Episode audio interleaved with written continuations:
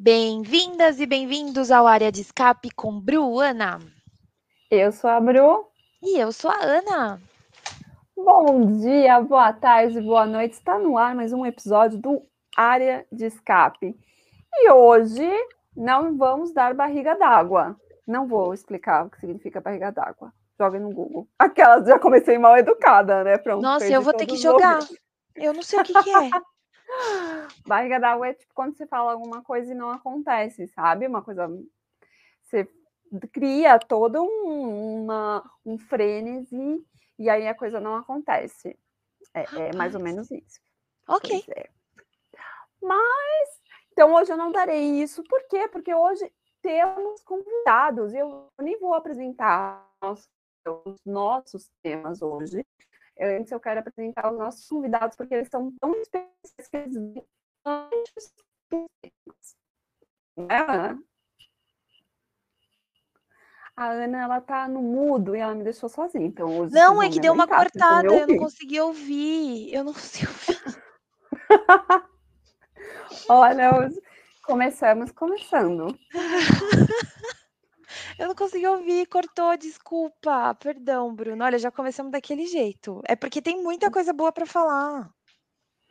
Não, a nem a internet está se aguentando. Não, eu estava falando aqui, eu espero que os ouvintes tenham ouvido, mas se não, vou repetir, hum. sobre os nossos convidados, que hoje eles, eles são tão especiais que eles vão vir antes de eu apresentar o que nós vamos conversar no, no episódio de hoje. E aí eu perguntei se você queria apresentá-los. Ah, eu quero. Maravilhosos, queridos, donos e proprietários desse local, sempre muito bem-vindos, muito amados por nós e citados também. Sejam bem-vindos, Débora e Rubens do Boletim do Paddock. E, e, e. e obrigado. Nossos convidados têm que fazer a sonoplastia com a gente, porque é isso, gente, garagem. Bem, bem arcaico. Como Adoraria gravar junto. ah, vamos fazer, vamos fazer uma gravação. Nossa, vai bombar mais que esses podcasts aí que o pessoal fala por aí. Nossa, vai ser um sucesso sem precedente. Acho também. Como que vocês estão, Débora e Rubens? Como vocês estão nesse começo de, da pré-pré-temporada? Gente, eu não tô entendendo o que tá acontecendo esse ano, sabe? Porque assim, fevereiro entrou né, dando um soco na cara de todo mundo. Janeiro tava todo mundo bem calminho e agora em fevereiro, tipo, vrum, né? Veio tudo. Eu tô animada para essa pré-temporada que a gente não vai ver absolutamente nada nessa semana, já que resolveram esconder as coisas de quem? Da imprensa, né, obviamente. Mas eu tô animada com todas essas novidades que tem aí. Espero que esse ano seja bem bom. É, valeu a pena também essa pausa, porque o campeonato passado foi louco, né? Louco e pesado. Pelo amor de Deus. Plenamente. E, e, você, você acha Rubens, que vai vazar? Desculpa, tá? Rubens, antes de você responder. você acha que vai vazar alguma coisa, Dé? Em qual sentido? De, de, dos carros? É, informação de desempenho, essas coisas. Bom, eu acho que assim, na semana pós pré-temporada, eu acredito que as equipes vão começar a falar algumas coisas sobre os seus carros, tipo, dar declaração sobre eles. Mas eu acho que nesses três primeiros dias, nem eles mesmos vão ter muita ideia de como que os carros estão porque eu acho que eles vão começar a formular as coisas, a preparar realmente os carros para o Bahrein. Tipo, agora eu acho que deve ser mais uma verificação de componente, tipo, para ver se o motor está funcionando, porque eles só têm até a primeira corrida do ano para poder fazer modificações no motor. Então, eu acho que vai ser mais focado isso, é, para isso nesses três primeiros dias. Legal. Desculpa, Rubens, pode, pode falar. Perdão, se apresente, seja bem-vindo. Nós amamos vocês. Não, tranquilo. Ah, sobre esse começo de ano, até uma coisa que eu comentei com a Débora. Parece que, como lá em 2018, quando anunciaram esses novos pacotes para 2021, que era para ter começado no passado, a gente fez podcast, a gente fez um monte de coisa. Aí, agora apresentou os carros, eu tô tão. Ah, bacana, são legais, dão belas miniaturas, só isso, sabe? Não tô tão entusiasmado, não realmente essa pré-temporada oculta que eles decidiram fazer me bateu uma bad, me recorda muito o ano de 2020, quando a gente, por causa da pandemia, teve limitação de imprensa, então dificultou bastante a gente ter informações das primeiras corridas de desempenho. Era só o que a gente via na pista, né? Na corrida, a gente não tinha imprensa localizada lá para poder repassar. Então, vai ser a mesma coisa agora Barcelona, né? Então, acho que só vão ter boas fotos, belos memes, né? Só isso agora nessa pré-temporada em Barcelona. Que é triste, né? Vocês não acham que seria melhor ter alguma coisa para a gente acompanhar ou estamos conformados? Digo em primeira pessoa do plural porque compartilho muitas vezes da opinião de vocês. ah, não, tá horrível. Assim, sabe, é, foi um corta-tesão total. Né? Quando a Débora me falou, chegou essa notícia, sabe aquela cena da, do pessoa que tá com um monte de sacola de compras entrando em casa, aí a pessoa conta, deixa as compras cair? Exatamente o que aconteceu. Eu falei, putz, sério? Ano que a gente ia poder produzir bastante material, fazer muita coisa, os caras me vêm com esse total barra. A gente, tô me sentindo Barrados no Baile, sabe? Aquela série dos anos 90, agora acabei de entregar a minha idade. a nossa, inclusive. A nossa, de novo, porque eu assisti, inclusive, essa série. eu, eu, entendo o Rubens mais do que eu gostaria, inclusive, mas tudo bem. É, são ótimas considerações, porque é meio frustrante, né? Porque a gente quer ver, por mais que dê errado, a gente quer saber o que, que deu errado. Já tá tendo tanto boato desde agora. E você, Ai, Eu também, a mesma coisa. Concordo com o Rubens e com você e com a Débora, porque eu queria ver tudo, sabe? Esse negócio de ficar soltando, que nem da, dos carros que eu falei no episódio passado. Mostra logo o carro, eu não quero ver a pintura só, eu quero ver o carro, eu quero comparar carro, não quero ficar comparando pintura. Então, assim, eu fico frustradíssima. Fico, ai, o que, que é isso? Eu não gosto dessa coisa de ficar atiçando muito minha curiosidade, não. Crio o bote. Então, não, não, gente. Concordo. Bom, antes, então, agora a gente já apresentou nossos convidados especiais de hoje. Eu vou falar um pouquinho do que a gente vai comentar. A gente já começou falando aqui sobre, sobre as estreias dos carros, tudo, mas a gente vai aprofundar, porque essa semana passada a semana da, do dia. Ana, me ajuda, porque eu tô perdida no universo. É, assim. Abrindo o calendário aqui, do dia 13 ao dia 19. Muito obrigada, querida. Do dia 13 ao dia 19. 13 domingo, tá? Eu já considero domingo como início da nova semana. Não sei como, qual calendário as pessoas seguem, então é importante dizer. Ah, obrigado, PS nosso aqui. É, do dia 13 ao dia 20, tivemos algumas estreias de carros de pintura. Nós estaremos aqui falando sobre eles. Tivemos uma mudança da organização ali com a saída do Mazi, entrou um VAR, a gente também vai falar sobre isso. E vamos falar uma pergunta que veio do Twitter de um ouvinte queridíssimo nosso, perguntando o que, que a gente o que, que a gente pensa sobre a RBR e essa configuração o, do Pérez ter ou não oportunidade de lutar pelo campeonato. Será que eles vão abrir? E a gente vai falar também sobre isso. E sobre um novo integrante da Alpine, né, Ana? Aquele é, que a Ana, eu estou falando né, Ana, porque a Ana já tinha falado um pouco sobre isso. É o segredo, um dos segredos mais, né, menos bem guardados desse ano, né? Depois da ida do George para Mercedes, é um dos segredos menos bem guardados, porque já tinha vazado antes. Otmar Staffnauer, sei lá falar o nome dele para variar nesse perfil maravilhoso, eu nunca sei falar o nome de nada nem de ninguém, foi confirmado indo para Alpine. Ele fugiu de Esteban Ocon e agora vai ter que dar de cara com ele de novo. E aí, o que, que vocês é, né? acharam? Né? Estão felizes com, com o segredo, né? Que não é segredo? Quem começa comentando essa belezinha aí? Eu não estou surpresa, não sei vocês, só acho que demorou. Inclusive, ele vai levar a BWT como patrocinadora para Alpine, então o carro vai ser azul e rosa, certeza. A Damares vai pirar. Bruna, eu tô começo com você. Ótimo. Para ver o carro, aquelas, eu quero ver carro, me mostra o carro, só não me, só não me mande só a pintura. Tô curiosa. E agora, de como que ele vai sair, eu acho que ele vai sair bem, ele já conhece praticamente todo mundo ali da Alpine, então acho que vai é, fluir. Ele tem, ele tem, experiência, né? Não é um uhum. novato. Só é, achei é. é, que eles negaram tanto, né? Claro que eles não podiam falar na hora, mas enfim. O que, que vocês acharam? Débora, conte tudo, não esconde nada, por favor. Gente, eu achei tão furado isso, porque começa que, tipo, quando teve aquela coisa do Vettel sair da Ferrari para Aston Martin, o Otmar foi o que fez a egípcia e falou: Não, imagina, nunca o Vettel aqui na Aston Martin, nunca nem vi. E passou dois dias praticamente, anunciaram o Vettel lá.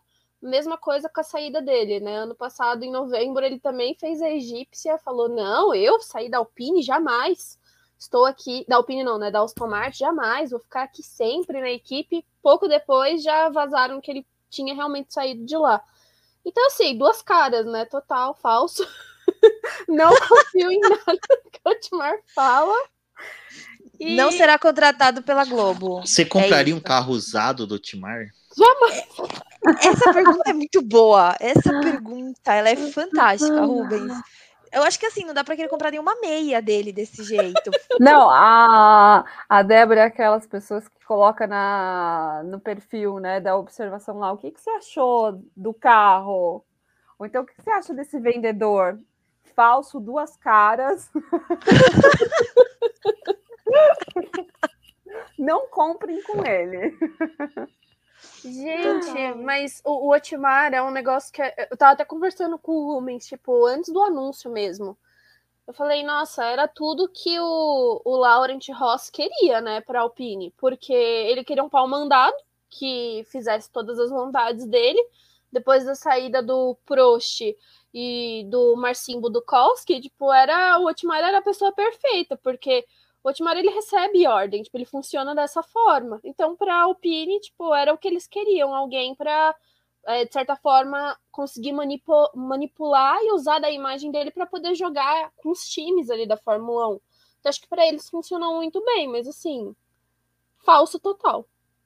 Falso e totalmente não, né? A Globo jamais contrataria nem a Netflix nem nada, né? Então, realmente é um problema. Rubens, seria um problema para você não ser contratado pela Globo? Ah, não sei. Eu ficaria triste assim, porque meu sonho é trabalhar no Globo Rural, sabe? Queria fazer umas contas ali, cobrindo a cotação de café em Guaxupé, pelo menos ia ter um motivo para ir para lá. Mas do Otmar, cara, é eu tinha muitas esperanças com a Alpine, assim, sério. Eu acho que é, pelo que ele veio fazendo ano passado, tudo. Aí o Otmar é um cara que não me traz confiança para uma equipe que quer ser campeã. Eu acho que ele é, ele é o típico chefe de equipe de meio de pelotão. Ele não é um chefe de equipe que consegue levar a equipe lá para frente para disputar títulos, vitórias. E assim, é, eu não, não, não, me convence muito ele. Ele, para mim, para Alpine, não. Eu acho que é exatamente isso que a Débora falou. Eles queriam um chefe de equipe para o mandato, que poderia trazer um grande patrocinador, e vai ser aquele cara que vai ficar segurando a equipe ali no meio de campo. Só isso. Não, não, não vai agregar muita coisa. Não é um cara que vai fazer a equipe evoluir tanto. Eu tenho duas perguntas para você, Rubens. A primeira é: você acha que o Elplane está prejudicado? Segura essa. E a segunda é: Otmar é aquele sócio de escritório que sai e leva o cliente principal? Ponto. Nossa. Não, Elplane esquece, né? Esquece total, né? Não, não tem mais nada lá. Eu acho que eu, eu, pela primeira vez na história da Fórmula 1, Mentira, né? Quando o Fernando Alonso estava ali na McLaren sofrendo, tinha dó dele também. Mas eu acho que eu tô com muita dó do Alonso. Acho que é o cara que voltou da aposentadoria para passar as armaduras da vida. Então, é o plane tá totalmente prejudicado. Só, só, só se realmente ali alguma coisa meio mágica acontecer atrás dos bastidores da Alpine, o pessoal ali conseguir fazer um trabalho além do que o Timar possa apresentar sabe? Ele ficar mais realmente pau-mandado e figurante.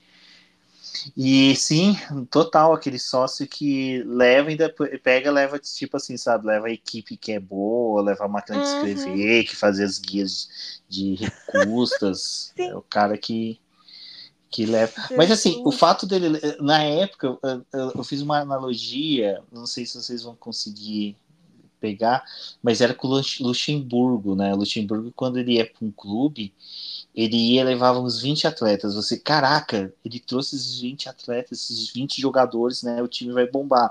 Mas na verdade ele estava levando aqueles 20 jogadores porque ele tinha participação na, na negociação dos caras. Então eu, eu, eu tenho essa impressão do Otmar, sabe? É, okay. É, por isso que até, até hoje eu, eu fiz uma brincadeira do tipo Ocon não renova, né? Porque. Ai, pobre do Ocon. É, é, será que o Otmar não é um cara que também vai querer trazer um, um piloto mais pro estilo dele? Um piloto que não no futuro aí não seja. Até o Piastro já comecei a Olha pensar. Olha o Pérez voltando dele. aí. Nossa, verdade. Não, e pobre do Ocon, que tem um contrato até 2024, mas na, na visão do Otmar, contrato, ele não sabe o que é, né, Rubens? Preocupante. Exato, cara. Esse lance aí dele, assim, traz chuta o Ocon, ou mesmo que o Ocon permanecer, começa a defenestrar ele com ter a postura mais ou menos é, Ferrari, né, de quando não quer mais o piloto, meio que fica causando na cabeça dele para ele poder desistir. Gente, eu, eu tô aqui impactadíssima, porque eu tô me achando no mundo colorido. Porque eu, eu super tô achando que vai fluir. e vocês meteram ali.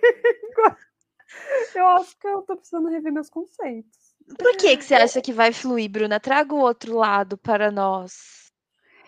É, não, eu, eu acho porque assim, é, a Alpine, por tudo que foi falado, por todos os trocas-trocas, eu acho que o atual, entre aspas, dono né, da, da Alpine, ele quer ele quer mandar, né? Ele quer ser o manda-chuva, então, já que ele quer mandar, não que eu, deixa eu ver como eu coloco, não que eu acho que um líder né? Existe o líder, existe o chefe. O chefe é aquele que manda, só o líder é aquele que guia, né? Para mim existem essas duas diferenças. Então eu não acredito que uma empresa ela vá para frente com um chefe. E o atual da Alpine, ele está mais para chefe do que para líder para mim. Só que aí, pensando por um outro lado, se ele pega pessoas que vão de frente com ele, a, a Alpine ela não vai andar, porque ele ainda vai continuar no comando e ela vai se desorganizar. Agora, se ele pega essas pessoas que já são mais é, fáceis de serem mandadas, manipuladas, como vocês colocaram, eu acho que pode até fluir. Não, né, eu não sei se a Alpine vai ter bons resultados. Eu estava em dúvida, agora ouvindo tudo que vocês falaram, a dúvida só cresceu aqui, mas que o quebra interno ali de muitas brigas, discussões, eu acredito que não vai ter mesmo com, né, com, com tudo isso que foi colocado, eu acho que acho que nesse sentido de confusões internas, eu acho que não vão existir, ou então vão ser bem poucas. Não existir é impossível, né? Mas vão ser bem poucas. Eu não acredito que vai ser tipo um ambiente Vettel na Ferrari. Por isso que eu, que eu falei que eu acho que vai fluir. Interessante, é uma outra visão. Vamos torcer, porque ninguém quer ver Fernando Alonso xingando no rádio, né, gente, esse ano. Eu, pelo menos, não, não quero. Não sei vocês, não sinto falta. Eu nem falei do Alonso, né? Que o Alonso ele é uma pessoa que tem uma personalidade forte, né? Mas se ele conseguiu se manter nesse ano passado, talvez ele continue nessa mesma linha, né? Porque o, o chefe da Alpine já existia ali, né? Ele já estava com os seus tentáculos, então. Então, mas eu, eu acho eu, que eu, talvez isso até funcione. Desculpa, Bru, mas. Não, não, pode falar, Bé. Eu acho que talvez pro lado do Alonso até funcione, porque a gente tem o Laurent tentando, tipo, é, botar as garrinhas, mesmo não sendo chefe de equipe, a mandar nos, nos, processos da Alpine, né? Então, tipo, ele não estava uhum. levando já em consideração algumas coisas que os outros membros do time estavam falando.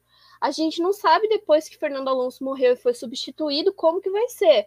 Mas, mas eu acho que talvez é, se esse Fernando Alonso aí, é, que tá mais bem afeiçoado aí com a equipe, tá lidando melhor, talvez ele, justamente por esse momento que ele tá vivendo agora, ele também consiga induzir e manipular o Otmar, né? E trazer algumas coisas para a equipe para benefício próprio. Então, talvez a gente não tenha essas reclamações que o Alonso fazia antigamente nas outras equipes que ele é, passou e nos outros momentos que ele esteve na Fórmula 1, mas é, consiga jogar com isso, né? Boa, Tomara. Boa. Tomara. Vamos, vamos voltar aqui no final do ano para fazer essa listinha e ver o que rolou, porque eu estou bem curiosa, confesso. Eu já marquei tudo aqui, porque é algo para eu observar, né? Já que eu tive aqui a opinião distante, eu quero, quero observar como que vai dar. Justo. Vamos começar a semana, então? Eu acho que o outro Bora. tema a gente pode falar no meio da semana por questão cronológica. O que, que você acha? Nossa, adorei que você está com questão cronológica, com calendário aberta, maravilhosa. Vamos lá? Vamos que Ah, vamos. eu, eu tô muito eficiente hoje. Não sei o que Tá, aconteceu, não. tá. Enfim. É a funcionária do mês. Tá lá Ai, sua muito cara. obrigada. Somos duas funcionárias. Eu sou a do mês. Vamos rever o seu bônus aí. É, vamos. segu- Segunda-feira, dia 14 do 2. Gente, acordar 8 horas da manhã para ver carro, né? Quem nunca? No caso, muita gente, provavelmente. Mas, enfim, 8 horas da manhã foi lançado o AT03 da AlphaTauri. Ele parece que ele veio com um pouco mais de informações do que o da Red Bull, né? Na questão de suspensão, mas a gente não, não teve muito além disso. A pintura eu achei bonita. Não sei se vocês acharam também, se vocês gostaram, apesar porque é o que temos para fazer. Os meninos também lançaram os capacetes novos, mas eu gostei da combinação de cores da AlphaTauri, né? O que, que vocês acharam? Algum comentário? Alguém quer Ah, começar? eu sigo, sigo você. Achei eu bem gostei bonito. também. A AlphaTauri sempre tem, né, uma combinação de cores bonitas. Não tem também, né, cores ali muito distantes, como de algumas equipes que a gente vê. Então, É, eles revezam, né, o preto e o branco. Eu achei bonitinho a referência à bandeira da Itália no retrovisor. Achei uma graça. E detalhes, vocês? né? Os detalhes que saem, assim. Exato. Eu achava que esse ano eles iam Hum. vir, tipo, mais com a pintura defendendo esse orgulho italiano, sabe? Eu achei que ia ter uma extensão da bandeira italiana, tipo, como alguma faixa, alguma coisa do tipo. Até porque é, patrocinador, essas coisas não influenciam na pintura, né? Tanto da Red Bull quanto da, da AlphaTauri. Eles são bem fiéis com relação a isso. Uhum, uhum. Mas eu não tenho muito o que falar porque eu gosto da pintura da AlphaTauri. Eu acho que a combinação de cores deles é bem legal. E carro, quando tem branco, pra mim, é- acaba se tornando um queridinho, então eu gostei bastante. Ok, é, eu, eu concordo. Sim, Eu eu, não- eu tenho uma preferência por carros brancos na, na Fórmula 1. Na Fórmula 1, o seu não. Aquelas Aí Ela também não, né, amiga? Eu moro em São Paulo, né? Valorização de carro branco, tamo aí, né? Às vezes, talvez, pegar um corredor, assim, no lugar do ônibus não faça mal a ninguém, mas... Ai, eu perco o amigo, mas eu não perco a piada, me perdoem. Não, carro branco particular é só se porque é mais barato, né? Exato. Porque o resto. É Acabou. aquela, não adoro o carro branco, adoro, na verdade, porque ele veio com um boletim mais barato. Abafa. Eu, eu já não gosto tanto carro Fórmula 1 branco, assim. Eu gosto Vamos muito pontuar. de prata. Né? Já Ah, a gente vai aqui. falar da. se- Calma, que sexta-feira tá aí, meu anjo. Cautela. Não, mas é, é, nem tô falando do carro em si. Eu gosto muito de prata e preto, assim, porque eu sou a eu- minha cor favorita é cinza. Então, tudo Hum, que pulsa ali. Mas branco eu não curto muito, não. Ah, mas tudo bem. Mas a AlphaTauri é bonito. Foi bem rápido, né? O lançamento deles foi bem curto. Você gostou, Rubens? Gostei. É só. É, Sabe qual que é o problema do lançamento da AlphaTauri? Eu me sinto naquele último andar, na parte assim, do lado do pátio de eh, alimentação do Shopping Murubi, que tem aquelas lojas de roupa chique, mais caras. Eu me sinto andando ali no lançamento da AlphaTauri. Eu vejo umas roupas que eu nunca vou poder ter. Então, Ai, eu tô gargalhando, desculpa. eu, fico, eu fiquei triste com esse lançamento por causa disso. Eu não fiquei prestando atenção no carro. O carro foi segundo plano pra mim. Eu fiquei olhando aquelas roupas e falei: caraca, velho, eu tenho que renovar meu guarda-roupa. Meu guarda-roupa ainda tá muito malhação, sabe? Então, assim, não, tá legal. Aí depois eu lembrei, nossa, tem um carro ali no meio. Aí eu olhei assim e falei, nossa, o carro tá bonito. O detalhe da bandeira da Itália me pegou, achei bem legal. Na asa dianteira, né, naquele flapzinho que sobe ali também, tem a bandeira da Itália, ficou Uhum. muito legal. E eu gostei, gostei do carro pra caramba. É, eu tava com medo que eles começassem a fazer alguma brincadeira de negativo com o carro do ano passado, mas teve uma pintura um pouco mais detalhada, então achei legal. Agora torcer, né, para que seja um bom carro aí pro Gasly, pro, Gasly. Tsunoda. Exato. O Gasly para ele poder desempenhar um bom ano e outras equipes de pontas convidar ele e ele tirar da cabeça o Verdade. retorno da Red Bull. Verdade, Oh, sai. Red Bull, faz um banho de sal grosso. e muda, de ideia. Mas, Rubens, eu só queria adicionar que você falando aqui das roupas, sou eu com a McLaren, eu não reparo mais em nada. Nem no queridinho Daniel Ricardo, eu só reparo na, nos moletons cujo quais eu não tenho dinheiro para comprar. Só queria deixar isso claro aqui também. Eu entendo. Mas você gostou? Da... Vocês gostaram das roupas, gente? Achou bonita? Eu, eu gostei. Assim, já eu que gostei. falamos de roupas, né? Eu gostei. Acho X, né? Eu sei que é empresa e tal, mas eu acho meio X botarem umas roupas, umas questões meio futuristas, mas enfim. Gente, Aí. mas os uniformes são lindos, entendeu? O funcionário tem que pensar nisso. Os uniformes são bonitos. Eu trabalhei. Esse ano eu não gostei. Uniforme. O desse ano eu achava que os outros eram mais justos, gente. E eu não gosto dessa manga solta. Eu sei que tem muita gente que gosta, eu até postei isso no Twitter, mas essa manga solta em cima me dá um ranço. Vocês não têm noção. Fazer o quê, né? A pessoa é rançosa, sou eu, mas enfim. Mas o branco, eu gostei que eles mantiveram o macacão branco. Eu gosto de macacão branco, sou suspeita. Enfim. Algum comentário a mais? Podemos partir para Williams? Vamos para Williams. Williams, que é a dupla do dupla favorita do Rubens esse ano, hein? Lançou dia 15 na terça-feira, 10 da manhã. Gostei do macacão e do carro. É um dos meus carros favoritos esse ano. Eu cor, gostei né? do macacão, do carro e do horário do lançamento. Gostei, Bruno. Assim. Uhum. Gostei, gostei. Um horário bom. E hoje estão falando que o volante, né? Mostraram o onboarding e a gente vê que o, o volante ele mantém-se o antigo, que é aquele sem a tela. Isso causou uma pequena polêmica porque tem muita gente que não gosta. Enfim, Dé, o que, que você achou desse carro? Ai, eu gostei bastante do carro da Williams desse ano. Achei que eles conseguiram trabalhar bem. Assim, também foi um time que a gente já viu ele na pista, então não ficou só naquela coisa da pintura em si, né? É, eu é um carro que me pegou, assim. Eu não imaginava que eu ia gostar tanto é, do modelo desse ano, porque ano passado aquela pintura estava tenebrosa. Eu achava bem feia, apesar de gostar de carro que tem coisa branca, ano passado estava difícil. E esse ano eu achei que a pintura conversou bastante e remete, assim, tipo, a história do time, então eu gostei. Rubens, gostamos também, não gostamos, queremos reclamar. Não, Essa é a hora. Eu gostei, eu só queria pautar que eu gosto do Latifi. É o álbum que eu não entendo a segunda chance dele, né? Mas enfim, o pessoal quer teimar que ele merece uma segunda chance.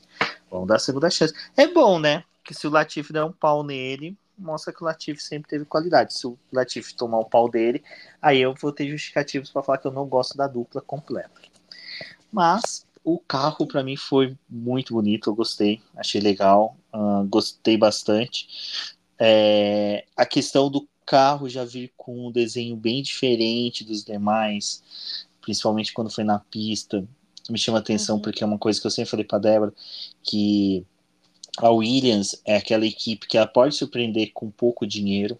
Ela não conseguia fazer nos últimos anos por causa de má gerência e não é Claire Williams, mas Imaginência sempre foi de tudo, desde a época do pai dela na administração, que a gente pega aquela fase da BMW, fase da Toyota, foram gerências horríveis. Então, eu acho que agora, quando você começa a ver todo o conjunto de os capítulos falando com mais firmeza, sabe, uma simbiose muito boa dele com os pilotos, eu acho que dá uma sensação de organização da equipe que pode vir a render bons frutos. Torço para que ela vá para o meio de pelotão, né? Porque dali do meio de pelotão para frente já começa a interferir na posição da McLaren. Mas achei bem legal. Achei legal. É, eu brinco com o negócio do álbum, cara, mas só que assim. É... Eu, eu acho que se, se ele render bem, se ele entregar, pô, ele parece ser um cara legal, parece ser um cara simpático. Então, quem sabe ali possa trazer bons frutos para a equipe. Ele parece que está gostando de ter voltado, gostando da equipe, parece que se deu bem ali com o Latif. Então, eu acho que se ele entregar um décimo do que ele entregou no ano de 2020 da Red Bull, ele pode fazer muito na Williams, porque o ano dele na o último ano dele na Red Bull não foi tão ruim, não. Foi um ano bom comparado com o companheiro de equipe, com o carro que ele tinha. Uhum. Concordo. E eu acho interessante dizer que o Albon e o Latifi já se conheciam porque eles correram juntos na mesma equipe na Fórmula 2, né? Então isso ajuda na, na troca entre eles, né?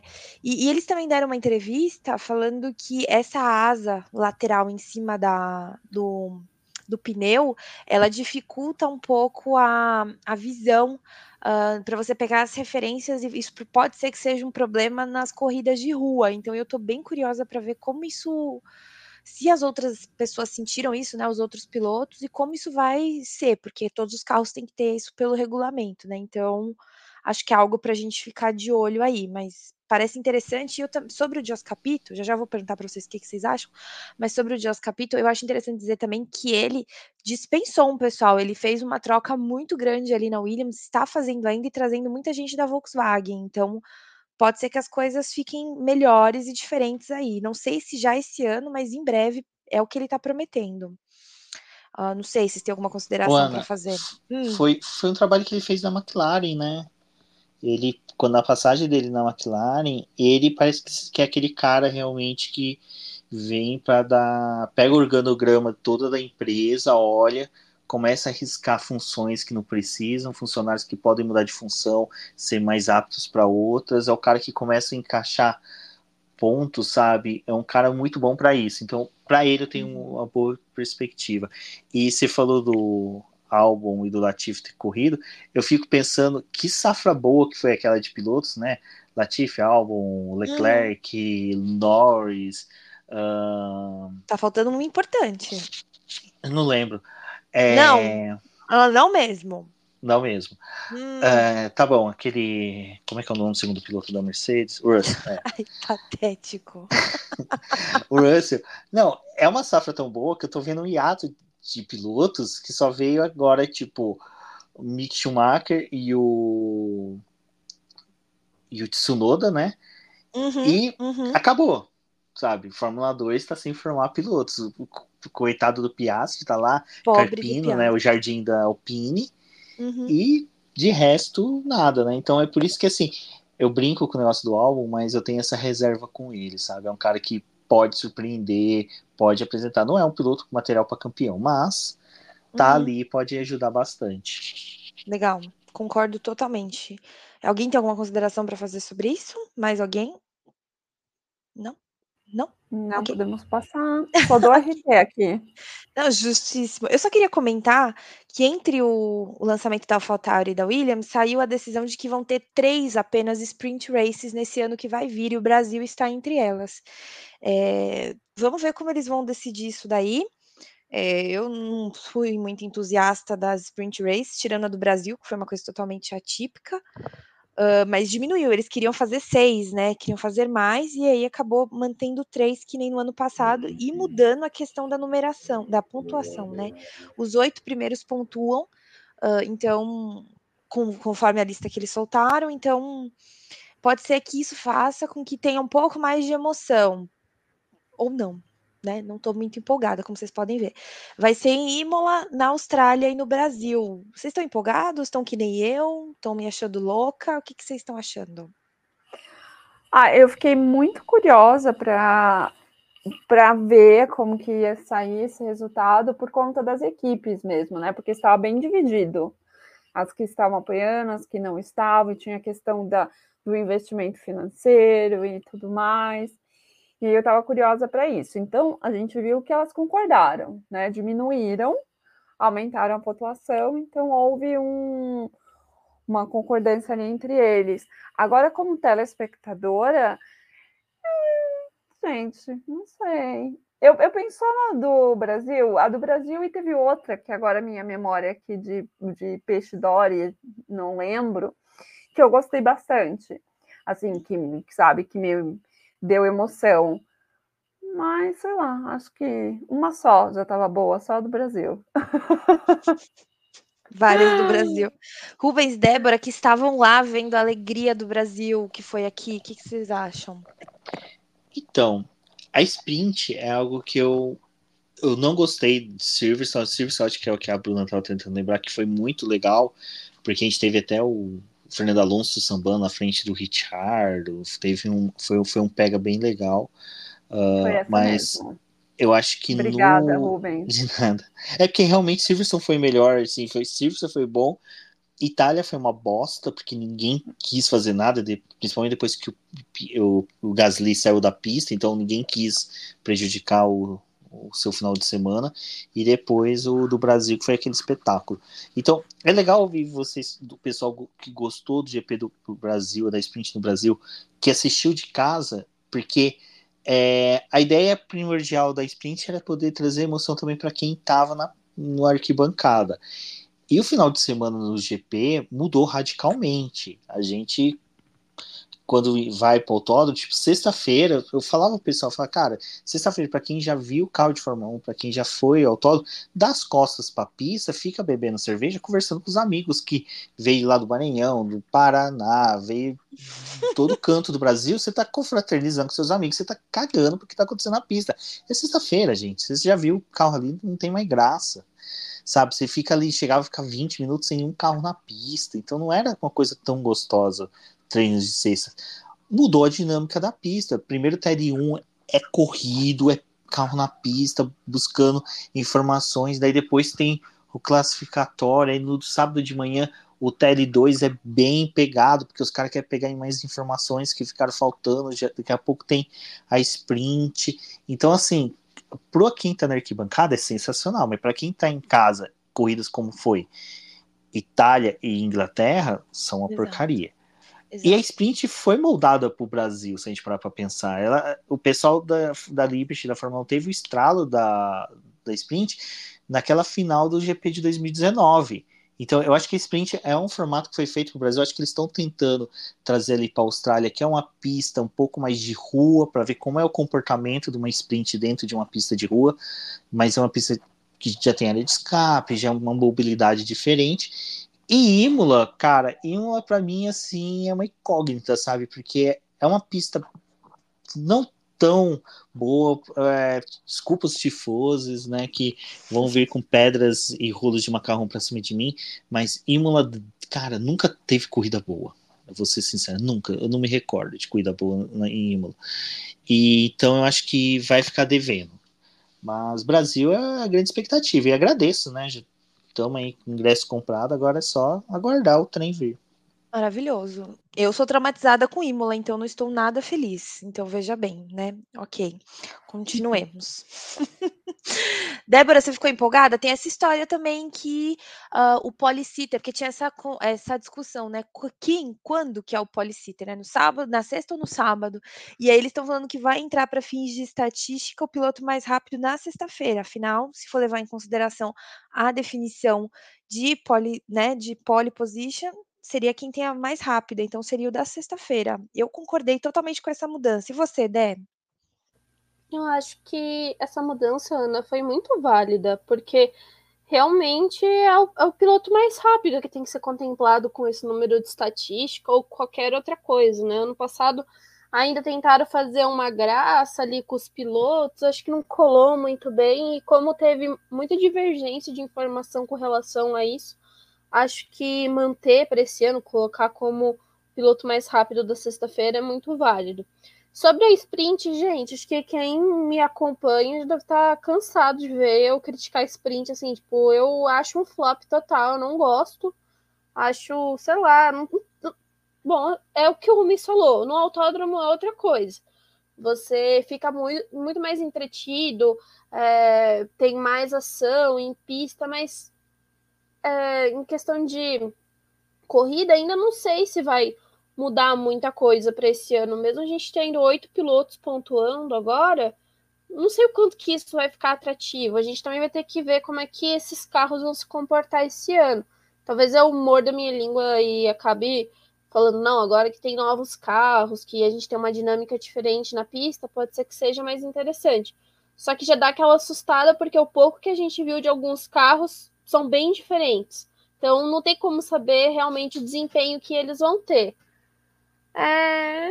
Para do Brasil, obviamente, acho que vai ser uma boa corrida. Agora as outras duas vão esperar para poder ver. Ainda assim, eu acho que é um flop completo. Ótimas considerações, ótimas mesmo. E nessa reunião da FIA, esse final de semana da FIA, também anunciaram que uh, não vai acontecer o que aconteceu na Bélgica de novo, né? Eles acabaram tendo uma decisão que. Como que eu vou explicar isso, né? Uh, não vai acontecer o que aconteceu na Bélgica, porque vão ter mais, ser necessárias mais de duas voltas sem o safety car, e não foi o que aconteceu na Bélgica, tudo foi atrás do safety car. Então, Quero ver eles colocarem em prática isso com o patrocinador enchendo o saco deles, né? Enfim, vamos ver o que, que vai rolar. Oi. Mas você percebeu que essa decisão da FIA referente ao que aconteceu no GP da Bélgica ainda de, vai deixar a possibilidade de a gente ter toda aquela enganação de vai ter largada ou não vai ter largada?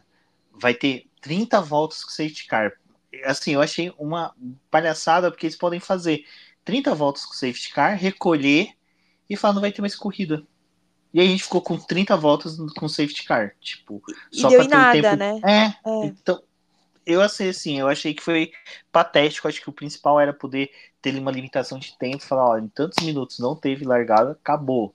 Mas não, simplesmente não, a gente vai ficar lá, pode dar 20 voltas com safety car, aí viu que a pista melhorou, dá duas, acabou. Eu falei, ah, gente. Eles não, eles acham que eles sei lá, eles tentaram melhorar muita coisa e fizeram mais para inglês ver, né? Eu adoro essa expressão, mas sei lá, pelo menos foi com essa impressão que eu fiquei de várias coisas que eles soltaram essa semana. Não sei se vocês tiveram essa impressão também, mas eu fiquei. E, enfim, é... agora a gente vai entrar em outra questão que a gente vai poder falar ao mesmo tempo, porque aconteceu ao mesmo tempo cronologicamente, e eu quero a opinião de vocês também porque a gente vai entrar agora no lançamento da Ferrari, que foi dia 17, 10 horas da manhã, que foi a mesma hora que a FIA soltou a demissão do Michael Masi. Assim, eu achei extrema. Eu não sou tifose, eu não gosto da Ferrari. Uh, tento falar aqui da forma mais né, imparcial possível, mas eu achei extremamente desrespeitoso com a Ferrari, que né, também não tem nada a ver com essa história do Masi, né? Enfim, uma coisa seria fazer isso na hora do lançamento da Mercedes, enfim, aqui refletindo, mas lançar no horário da Ferrari eu achei tão desrespeitoso, até porque dia 16 não teve nada. E dia 16 eles já sabiam disso, a reunião em Londres já tinha acontecido. Eu acho que a gente pode até discutir isso antes de entrar na questão do carro da Ferrari para a gente dar atenção corretamente para eles. Não sei se vocês concordam, mas queria fazer esse desabafo aqui que caiu a casa do Michael Masi, caiu entre aspas, né? Porque ele vai continuar servindo cafezinho na FIA, porque ninguém sabe o que ele vai fazer lá dentro, mas vai continuar lá. E, e eles falaram que vão ter novas regulações para isso não acontecer, que também não vieram, falaram que até lá vai vir. Um, né, para mim, piora a situação mais ainda, porque eles reconhecem que houve um erro, teve pressão também. Enfim, mas não vai estar lá, vai ter o VAR, que eles vão poder acompanhar lá do escritório da FIA o que aconteceu, VAR semelhante ao futebol para rever lances. As decisões vão ser tomadas não só em conjunto, vão ser outras duas pessoas que já tiveram uma certa experiência nisso. É, assim, vai ter sei. também a questão de restringir, né, as comunicações de rádios das equipes. O que nunca deveria ter sido nem mostrado, né? Porque eu acho corrida. que virou uma grande patifaria, né? Desculpa, Bru, te interromper. Ah, gente, eu gosto, né? Fiquei chateada. Aquela que quer ver caos. Gosto é. de ver caos. Gostou de ver o Mazi caindo, Bruna? Ah, eu já esperava, né? Eu só fiquei tensa, eu acho que essa é a palavra, porque parece o, o atual desgoverno nosso, né? Ele, a pessoa ela não sai do ministério, ela, ela sai do ministério, só que ela vai para outro lugar. Então, assim, que ela continua ganhando muito bem, continua tendo regalias. Pareceu do Mazi, né? Uhum, uhum, concordo totalmente. Totalmente. Rubens, Débora, o que vocês acharam dessa patifaria? Ou não é uma patifaria para vocês? Olá. Não, é, disso daí, é, do Masi, foi bem isso que a Bruna falou. Eu tava tentando procurar uma analogia, mas ela, o que ela trouxe é perfeita, de é, atualmente você tira um ministro, enfia ele numa secretaria e o cara continua tendo todas as regalias. E aí você se pergunta por quê? Ele normalmente é rabo preso, né? Então vamos uhum. falar. Tem, assim, essa decisão da saída do Masi deixou uma manada de elefantes na sala. Porque se o cara, realmente a FIA diz que o cara errou, diz que houve uma falha ali que alterou totalmente o resultado da corrida, porque por mais que seja, a gente já viu questões que já mudaram decisões de campeonato em que ninguém perdeu a cabeça da FIA, então assim, eu acho que ficou muito escancarado que eles reconheceram isso. E o fato dele permanecer ainda na FIA é aquela coisa do tipo assim, vamos manter ele aqui para ele ficar quieto, não abrir a boca e falar mais besteira, porque é aquela coisa, né? Se o cara sai daqui, ele fica com rancor, e rancor a gente sabe, né? Não pode colocar no guarda-roupa. Junta mofo, junta traça, e uma hora você tem que desfazer daquilo, e esse que é o perigo.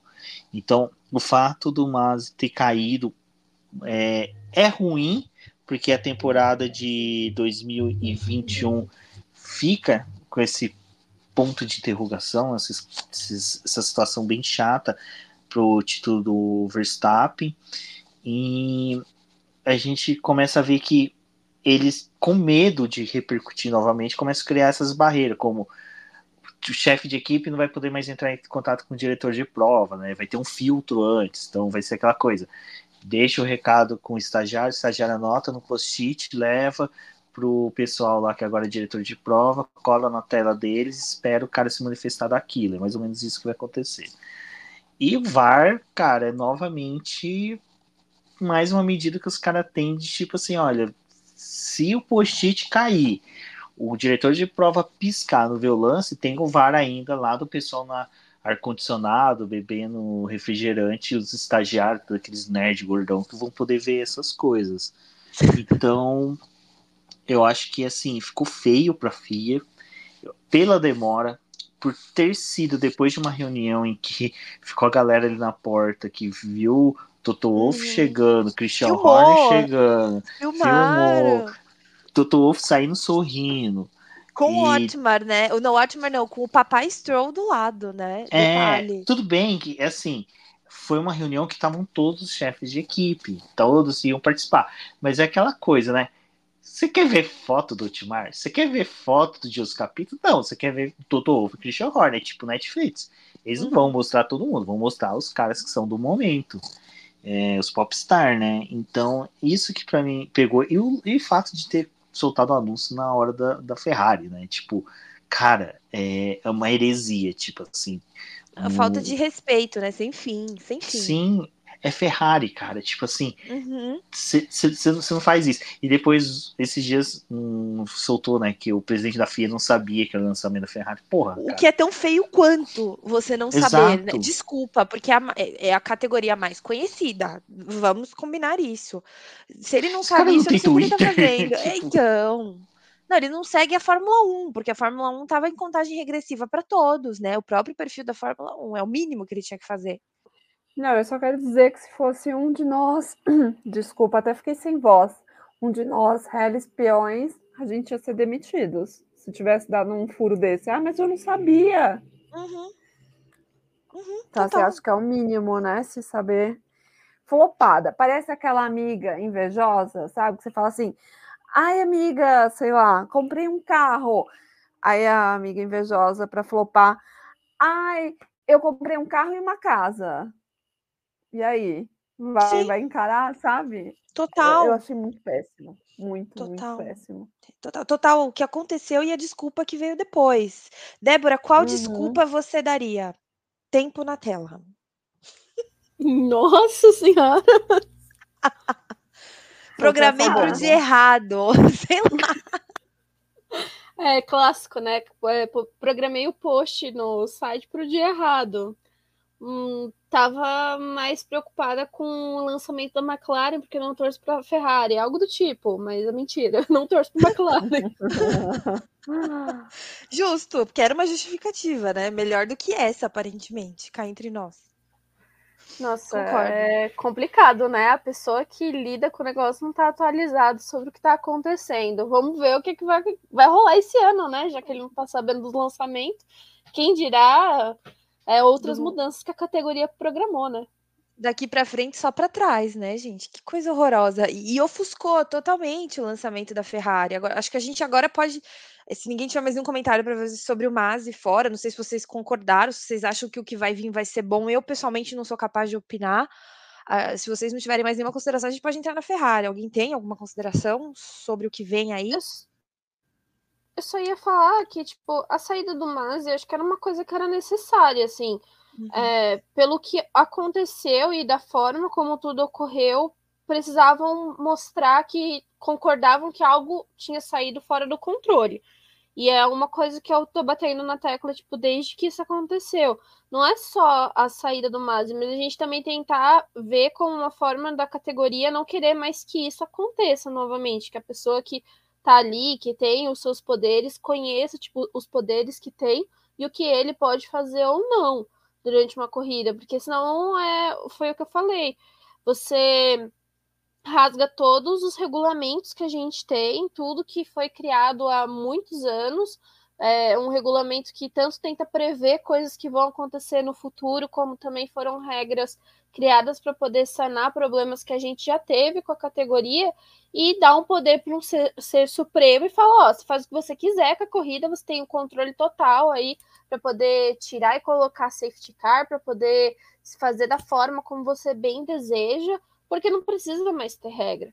Então, acho que precisar dessa saída, mas sobre esses dois que vão entrar, né, e também vão ser conduzidos pelo Herbert Blash, a gente tem também que pensar que, assim, eles já falharam nessa posição como é, diretores de prova. Isso já aconteceu é, durante a carreira deles, que é extensa. Mas vamos ver, porque talvez agora com essa condução de duas pessoas, mas ainda respondendo a um terceiro, tenha uma manobra um pouco melhor para poder conduzir a categoria. Eu vou esperar para poder ver como é que vai ser esse ano, mas o Masi se mostrou um despreparado não só esse ano, como em outros episódios da carreira dele, depois que ele é, assumiu a posição depois do Charles White. Ótimos pontos. Ótimo, sem exceção. Eu só tenho uma pergunta para você. Com grandes poderes vem grandes responsabilidades, Débora? Com certeza. Era exatamente isso que eu queria saber. Achei que você arrasou nas considerações. Então é mais uma coisa aí para a Bruna colocar no papel para a gente ficar de olho esse ano, para voltar aqui e falar, e aí? Ainda mais porque é um ano novo de regulamento novo, ou seja, tendência de ser mais caótico ainda. Ô, Alguém... Ana, mas Oi, eu espero. Hum. Espero que nesse momento que as pessoas cobraram esse ano inteiro sobre providências, e sobre o que eles queriam que tipo acontecesse, continue sendo cobrado no próximo ano, no fim que tá tudo bem, sabe? Que é, que só porque mudou que as coisas estão ótimas. Vamos continuar avaliando essas pessoas que vão estar na categoria agora. Sim, e, e, eu acho importante dizer que isso, como o próprio Hamilton falou, não tem nada a ver com o piloto, né? Você tem que pensar que hoje é um piloto que está sofrendo isso, amanhã pode ser outro, amanhã pode ser seu favorito, amanhã pode ser a equipe que você gosta. Então, é pensando no respeito da categoria como um todo, e não em pilotos ou equipes específicas. Eu acho que é importante deixar isso bastante claro aqui. É, alguém mais tem alguma consideração? Dou-lhe uma duas, não, ok. Bora pro próximo. Bora pro seus duas, tifose. Levar, vai. seus tifose, o que vocês acharam daquele uniforme de posto de gasolina? Quem vai pedir pro Charles colocar 100 reais, porque 50 já não dá mais? Eu gostei. Mentira, sai dessa sala agora. eu, eu, gostei, pior que assim, eu achei muito bonitinho. Olha o caos. Caos. Diga, ah, Débora. o que você tá dizendo? Não, tô achando assim, Débora, você fica. Só isso que eu tenho para te dizer. Não, combina, né? Eu acho que o uniforme combina com a parte visual da Ferrari, né? Da, da parte estética, visual, daquelas Feita fotos ótica. estouradas. Não sei, não, não sei nem qual é o qual é o filtro daquela foto, da, daquela não, né? Das fotos da Ferrari que são horrorosas. Feia e caótica. Tá tudo combinando. Não, se não fosse aquele preto no macacão, eu estaria super feliz, gente. Mas o que é aquele preto? Rubens, defenda o preto em poucas palavras, por favor. Não, normal, ué. Alguém tinha que colocar alguma coisa diferente naquele uniforme. Não, é que para mim, assim, macacão, o cara entrou dentro do carro. Então, tipo, não, não. não vai fazer muita diferença, sabe? Ficou tipo, revoltada. Ficou parecendo, sabe o quê? É, caminhoneiro com uma polo preta e aí o braço fica vermelho porque fica com o braço na janela pegando sol. Então, para mim, eu tive essa sensação. Mas, Uau, assim, para mim, o, o, macacão é o de menos ali. Eu acho que, assim, É, sabe, é, macacão é meio que o desvio de atenção, né? Todo eu fui totalmente desviada. Eu fui totalmente desviada. Critica o macacão e não presta muita atenção no carro, né? O carro é belíssimo. Eu tenho que criticar alguma coisa. Eu não torço pra tifose. Você precisa entender isso, Rubens. Não, gente, eu gosto de pegar detalhes. Eu vou nos detalhes. Sou uma pessoa detalhista. Então eu vou na foto, que também, né? Ali, o que, que uma foto vai. Vai prejudicar ou não o piloto na pista, nada. Eu falo da foto, eu falo da roupinha, eu falo de tudo, só não falo da vida pessoal deles, porque eu não sei, aí eu deixo com a Ana. Exato, eu falo eu de. Eu, eu já ela. falo de tudo mesmo que vocês deixaram, mas assim, eu, eu achei a cor do carro belíssima, realmente. O carro é lindíssimo, eu quero saber o que vocês acharam dessa a nave espacial. Carro. A cor do carro realmente é muito bonita. Eu é. achava que não seria vermelho. Não, Desde não, mas... não, é porque é um. Olha como vocês são escrotos. É um tom de vermelho que lembra muito aquela corrida especial que eles fizeram. Eu achei, né? Pelo menos na minha cabeça, e achei belíssimo. Gostei do bico diferenciado. Também os caras estão estudando esse carro desde 1999, né? É óbvio que ia vir alguma coisa diferenciada e bela, assim. Mas eu quero a opinião de vocês dessa pequena nave espacial aí que a gente recebeu, porque o negócio é grande, diferenciado. Gostaram? Não gostaram? Oh, Tirando o macacão. Hum. Primeiro do macacão, rapidinho, só em minha defesa. Por favor, aqui. por favor. O está elogiando da Ferrari, mas é um jogo para que ninguém preste atenção da McLaren, que é feio igual, entendeu? Puta, sim! Sim, Débora, Não, eu obrigada. falei, gente, não me classifica McLaren do lado da Ferrari. Porque assim, eu, vou, eu, eu sei como é que é chegar a ficar do lado de uma pessoa bonita. É, é, a comparação é ruim. A comparação é ruim. Então, assim, é, não, não classifica. A McLaren fica lá mais pro fundo do grid, faz uma, alguma coisinha na corrida de recuperação aí. Eu torço para que o Richard permaneça no desempenho ruim dele, que o Lando Norris tenha ficado maculado decorrência do GP da Rússia, para a gente não ficar lá na frente junto com. Imagina, a gente alinhando o carro atrás de uma Mercedes daquela. Que horrível que vai ser, cara. Nossa, é triste demais. Vai, Débora, continua com a Fernanda. Não, só um comentário antes da Débora voltar. Rubens, sei que você não estava aqui semana passada, mas eu acho que se tivesse tirado o preto novamente do macacão da, da McLaren e talvez um pouco mais do carro e substituído por azul, talvez ficaria melhor. Mas é minha opinião. A Bruna já reclamou das cores complementares, enfim, sem causar muito mais polêmica. É a minha opinião.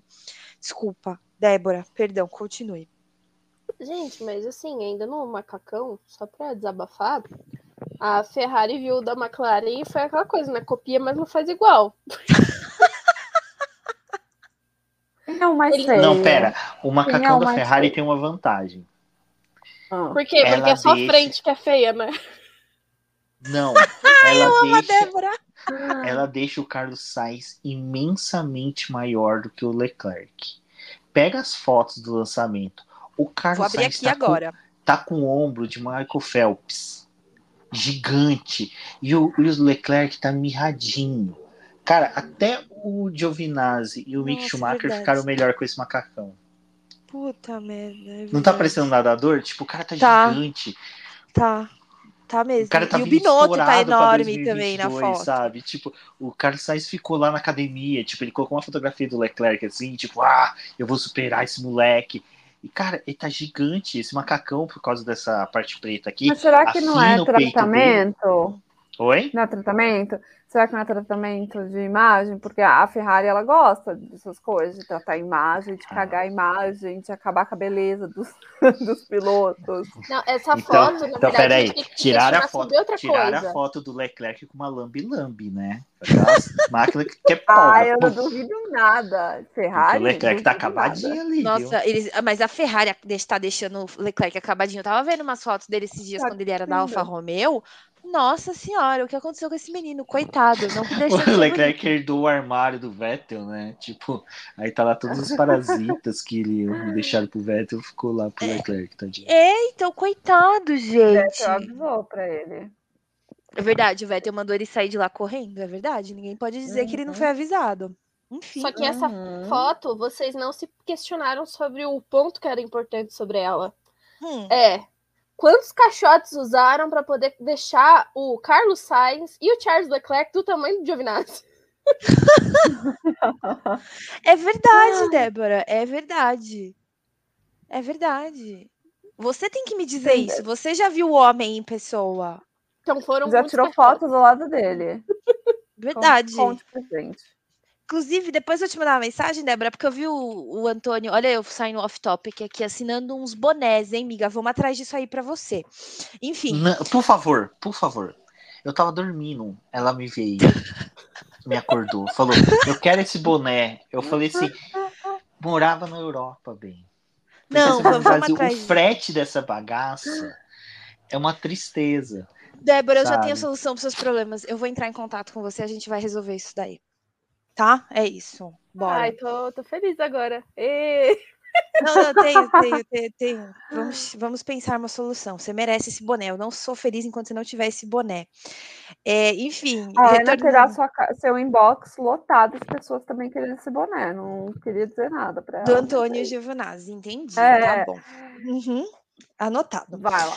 É, gente, e esse carro? Eu, eu gostei, vocês gostaram? Afinal, do, já falamos tanto do macacão, é, mas vocês gostaram dessa mini pista que tem ali tão grande que tá desses, desse, nesse carro, nessa nave espacial deles? O bico já sei que é diferenciado, e olha que eu sou a pior pessoa para jogo da memória de certo ou errado, achei a diferença, hein?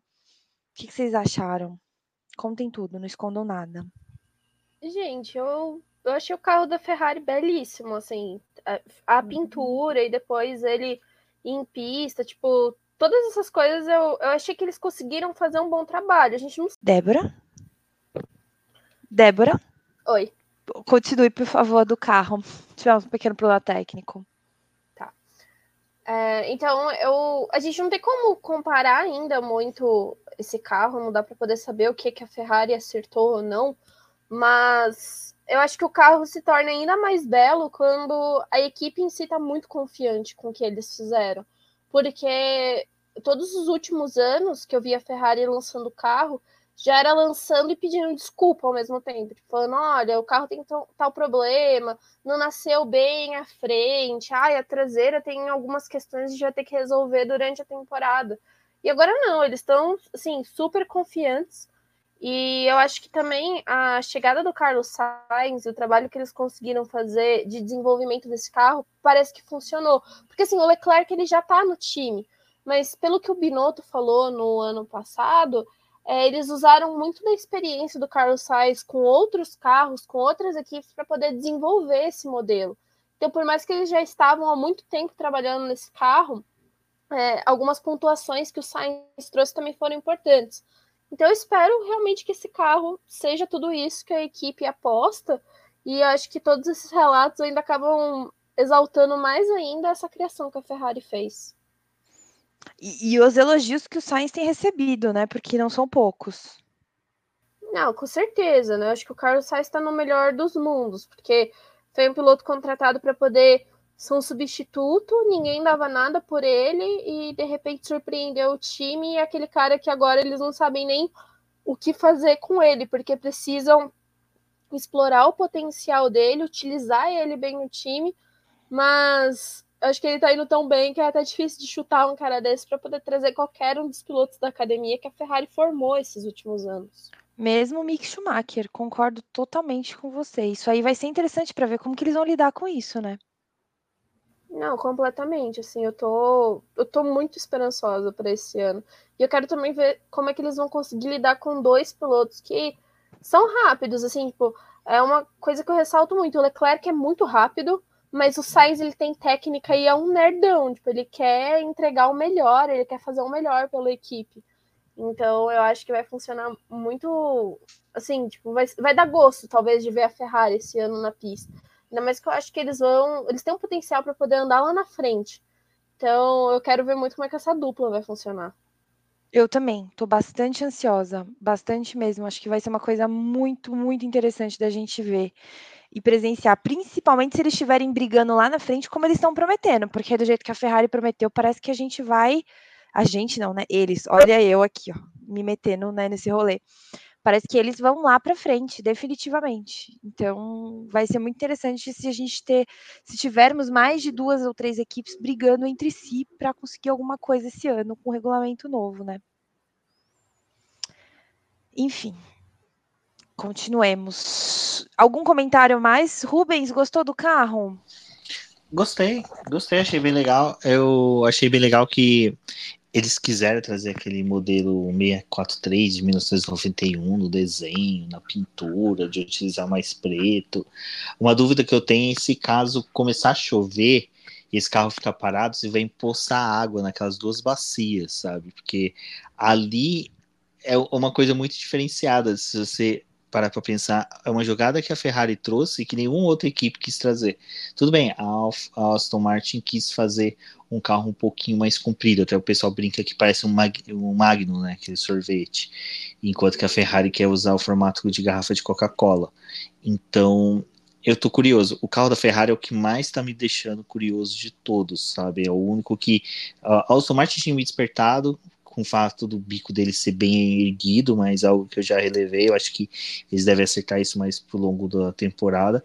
Já o caso da Ferrari é que ele tem todo o carro, né? Tem aquele bico estranho dele, tem essas duas bacias do lado, então torcer para ser um bom carro, né? Para disputar pódio, né? Para a gente perder aquela mesmice de pilotos é, Red Bull, pilotos Mercedes só no pódio.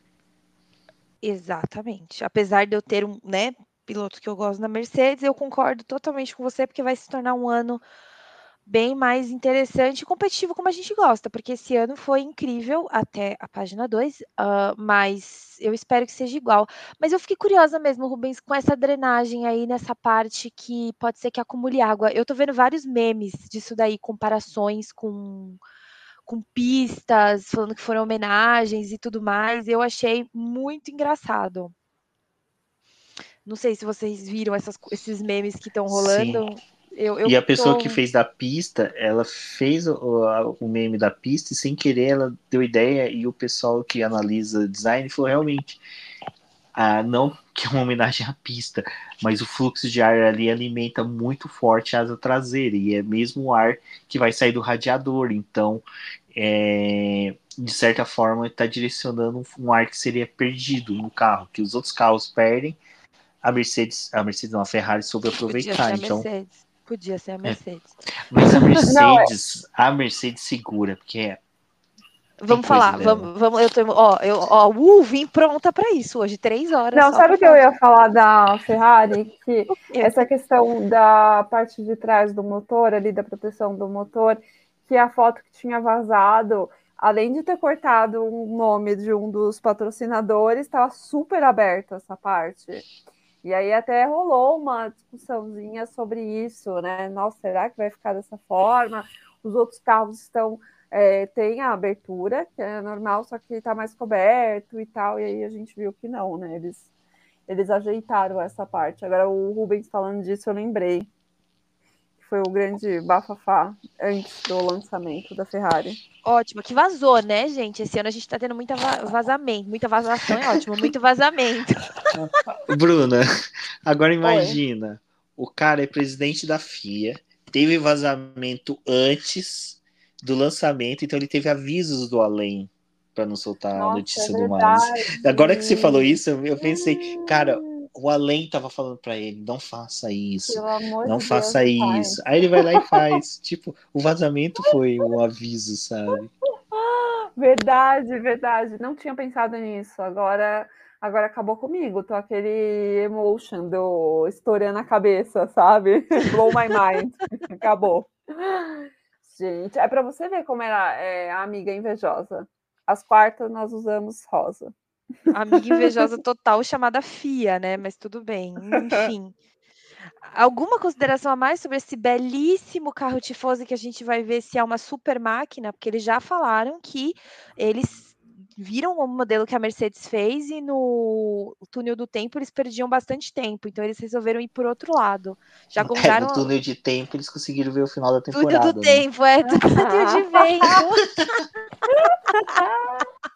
Gente, eu, parece que eu sou tifose desse jeito, pelo amor de Deus. Tempo. Tô, tô, tô aí, ó, na Globo, né? Tô muito Vamos, referência à vamos. Globo. Enfim. Vamos falar da Mercedes. Vamos falar dela. Ah, acordei seis da manhã, gente. Vocês acreditam nisso? É muito amor, né? Como é que pode um negócio desse na minha vida? Mas achei bonito, achei legal como eles fizeram. Eles pegaram e falaram, é hoje, tá, né? Entrevista. Eu achei genial a ideia de marketing dos caras de já abordarem o Lewis com perguntas que provavelmente ele vai receber, iria receber. É, trazer os jovens pilotos da academia da Mercedes que de repente se multiplicaram esse ano e Toto Wolff, e aí mostrar mil carros, ah, descubra qual é o carro certo, e depois ir para a pista. E quantos vídeos, quantos presentes eu, fã, recebi. Estou emocionada até agora, é isso que eu tenho para dizer. E assim, queria preto? Queria preto, mas sabia que viria prata? Sabia, mas sonhar não custa ainda, né, gente? É isso. Meus comentários bem resumidamente para eu não ser expulsa pela Bruna, porque dá para me expulsar. A gente descobriu hoje que eu consigo ser expulsa pela Bruna. Continuem, por favor. Ah, eu achei lindo o carro Fit deles. Fitness total, super Fitness? fino, super bonito. Ah, tá. louca, achei que você estava falando do Honda Fit, a louca. Meu Deus. Ana, eu realmente vou te expulsar. Agora eu mutei a Ana aqui. Prejudicada, meu anjo. Não, porque é um carro super fino. Teve, rolou até as comparações entre os outros carros que já foram lançados e você vê que realmente a Mercedes veio com um carrinho super fino, parece aquelas bicicletas de speed. É, gostei bastante, gostei da cor do prateado, achei incrível eles terem mudado para esse ano, né? Ano novo, Lewis ali renovado, afrontoso, amei. Eu amei o carro, estou muito curiosa para ver a diferença que vai ter dele, deste carro fininho, com outros carros, como da Ferrari, né? Porque compararam muito na internet, pelo menos foi o que eu vi, do carro da Ferrari que está mais gordinho, digamos assim, e esse que está mais magrinho. Então eu estou muito curiosa para ver carros... qual vai ser a. Desculpa, Bru. Oi. E com os carros que a própria Mercedes fornece motor, né? Porque parece que é outra realidade paralela, se você for ver. Sim, sim. Então estou curiosa. Que, que vocês, vocês acharam? que vocês acharam do carro? Ah, eu gostei muito do lançamento da Mercedes. É, depois que a gente tentou de descobrir qual era o carro real, mas em questão de pintura, eu vi o pessoal, até quando teve o primeiro choque ali, que revelaram a, a pintura, eu achei ele muito bonito, porque quando você vê a luz batendo na parte de cima dele, ele fica branco. E, tipo, pela história da Mercedes é muito legal isso. E aí depois eu tava até conversando com o pessoal, eu falei, gente, mas é muito legal porque dependendo da pista, a gente vai ter, tipo, fotos assim que vai parecer que esse carro da Mercedes é um carro diferente ou que eles estão usando uma pintura diferente a cada corrida, porque a gente tem prova noturna que vai bater a luz nele de um jeito, tipo, a gente vai ter outras corridas que vai ser a luz natural. Então, é, nesse sentido, eu achei muito legal eles terem voltado para o prata e também terem feito essa combinação aí que a parte superior dele é branca. E aquele momento que a gente teve desse lançamento, acho que o ápice mesmo foi da entrevista lá com os pilotos e meu, você vê o entrosamento do Lewis com com o George, tipo, é muito legal, sabe? Sim. Tipo, não é a mesma coisa que era com o Bottas, que era, tipo, aquela coisa engessada. Tipo, nossa, eu fiquei, tipo, gente, essa dupla vai ser ótima. Eu tô mimadíssima, me perdoem, mas assim, eu tô insuportável e mimadíssima, porque eu achei, assim, eu sei que não dá para dizer que é uma coisa genuína ou não, mas parece que o rapaz tá ali há mil anos, mano, já tirou o Toto Wolff Mas é que o Bottas, é... o Bottas era zero carisma, né? É difícil você tá ali com Bottas. Você tá gongando meu favorito, que não é o Bottas, importante dizer isso, Bruna. Ele tem carisma. Não, porque se eu tô falando que o Bottas não tem carisma, automaticamente o outro tem carisma, né? Não, é porque o Lewis, tem, ele, ele podia estar empolgado. Dividir. Lewis está empolgado. Lewis está empolgado, gente. Lewis está tá não, veio eu fico imaginando o Lewis, tipo, via aquela máquina da Mercedes. Poxa, a gente vai ganhar campeonato e o Bottas, é, bem legal esse carro aí, hein? Tipo, o Russell não, ele tá tipo, é, a gente vai mas, ganhar um campeonato. Mas isso que a Débora falou é uma coisa que eu, que eu falei para ela. antes o Lewis Hamilton olhava pro lado e falava assim, puta, eu tenho que bater o Verstappen sozinho. Agora ele pensa o seguinte, eu posso bater o Verstappen e ainda vou colocar o Russell entre eu e ele. E tipo, e se eu não bater o Verstappen, ainda eu tenho o Russell que pode bater. Numa corrida que eu não for bem, o Russell vai bem. Então, tipo assim, o Lewis Hamilton, ele tá no melhor dos dois mundos. Ele tá numa situação, assim, muito tranquila. Ele tem um piloto agora do lado dele que vai poder entregar. Um piloto que provavelmente vai dar um feedback muito bom. Porque é uma coisa que a gente conversava muito com o Lucas Santoki lá do Projeto Motor. E o Lucas, ele sempre teve um bom entrosamento com o pessoal da Williams. Por causa das vezes que ele cobriu Fórmula 1, tudo, em loco. E na época que até que o Bruno Senna era um dos patrocinadores, mandava o Lucas acompanhar a Williams. E ele teve contato com os mecânicos, os mecânicos falavam para ele, falavam, cara, o, o, Russell é um, é um monstro sagrado, ele é o cara que desce do carro, nos dá um feedback que nenhum piloto consegue dar. É uma coisa que a gente nunca viu. Então, a confiança que o Lewis Hamilton agora pode ter em entrar no carro e saber que tipo ele vai fazer a pole, o Russell faz o segundo ou ele faz, o Russell faz a pole, ele faz o segundo, o Verstappen vai ter muito mais brigas para disputar pontos. Amém. Então, assim, a situação do Lewis Hamilton é uma situação confortável. O Toto Wolff tá ali, tá olhando assim, cara, eu tenho a melhor dupla do ano, sabe? Ou a gente falava no ano passado que era da Ferrari, hoje é a da Mercedes, não tem o que discutir. Então, tá todo mundo confortável, tá, sabe? Tira aquele peso do ombro, sabe? Tipo assim, cara, a gente tá tranquilo. Se a gente entregar um bom carro para eles, o resto esses dois garotos vão fazer que os anjos digam amém, totalmente. Não, eu não sei se, eu só queria fazer um comentário, Bru, desculpa te interromper, porque isso aí bateu no meu âmago para confirmar o que o Rubens está falando. É, no final do vídeo, eu acho que eles nem estavam sabendo que ainda estavam filmando, e foi muito comentado isso. O George praticamente entra embaixo do carro, né? De tanto que ele estava olhando, e o pessoal estava fazendo piada, que ele estava tocando na asa, 50 mil euros cada vez, tananã. E, e, e eu achei isso fantástico. E ele com o notebookzinho já dando feedback, as fotos que a Mercedes soltou. Eu fui extremamente extremamente mimada com isso, desculpe. E, e quem vê ele no rádio, quem acompanha há muito tempo como eu acompanho os rádios dele, isso é uma coisa totalmente trivial e normal para ele, né? Então, eh, vê-lo trazendo isso para Mercedes é muito importante. Ver o Hamilton falando que espera que o estilo de pilotagem dele sejam minimamente semelhantes para eles aproveitarem mutuamente um ao outro é uma coisa que dá um, um, ânimo gigantesco em quem é fã, assim, entendeu? Então eu tô particularmente bastante animada, mais do que eu já estava antes. Desculpa, Bruna, volte, pode falar. Eu não eu ia falar que já que entraram nesse assunto, o que, que vocês acham que o Russell ele vai estar tá ali, vai estar tá aberto para ele disputar o campeonato ou não? E aí a gente puxa para a RBR também da questão do Max e do Pérez. O Pérez também vai ter essa liberdade de disputar o campeonato ou vai ser mais para ser um auxiliar ali do do Max?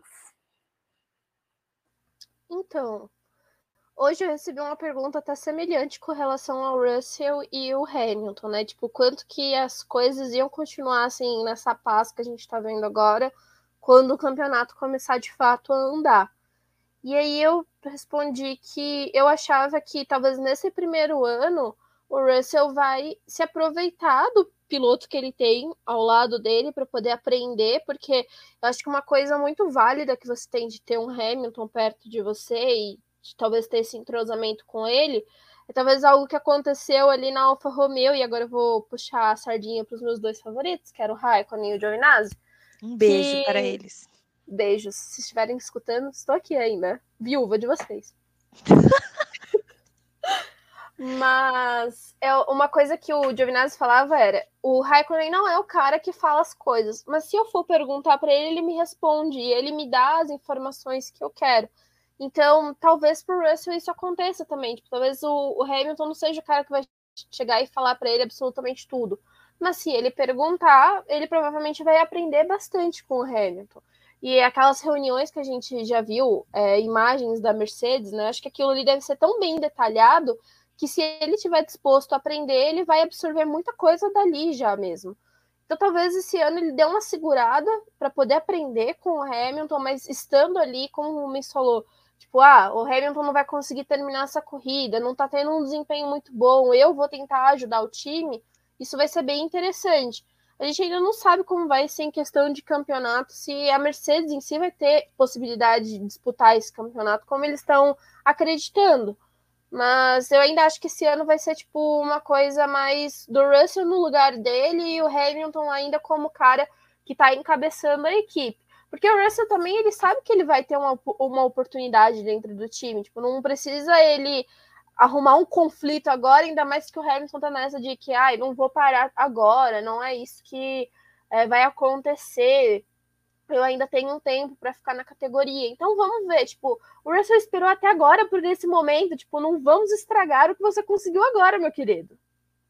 Exato. E ele já se mostrou que ele está pronto para aprender quando questionado. Eu sei que tem o treinamento de mídia e tal, mas ele mesmo falou que nesse momento o ponto focal da equipe é arrumar o carro da melhor forma possível para eles terem o melhor carro, que eles não estão pensando nisso de quem vai ser agora. E é óbvio que o Russell foi para lá sabendo que ele ia aprender com Hamilton e ele, quando precisa disso, quando tem essas coisas, ele sempre abaixa a cabeça e, e sabe e, e vai para aprender.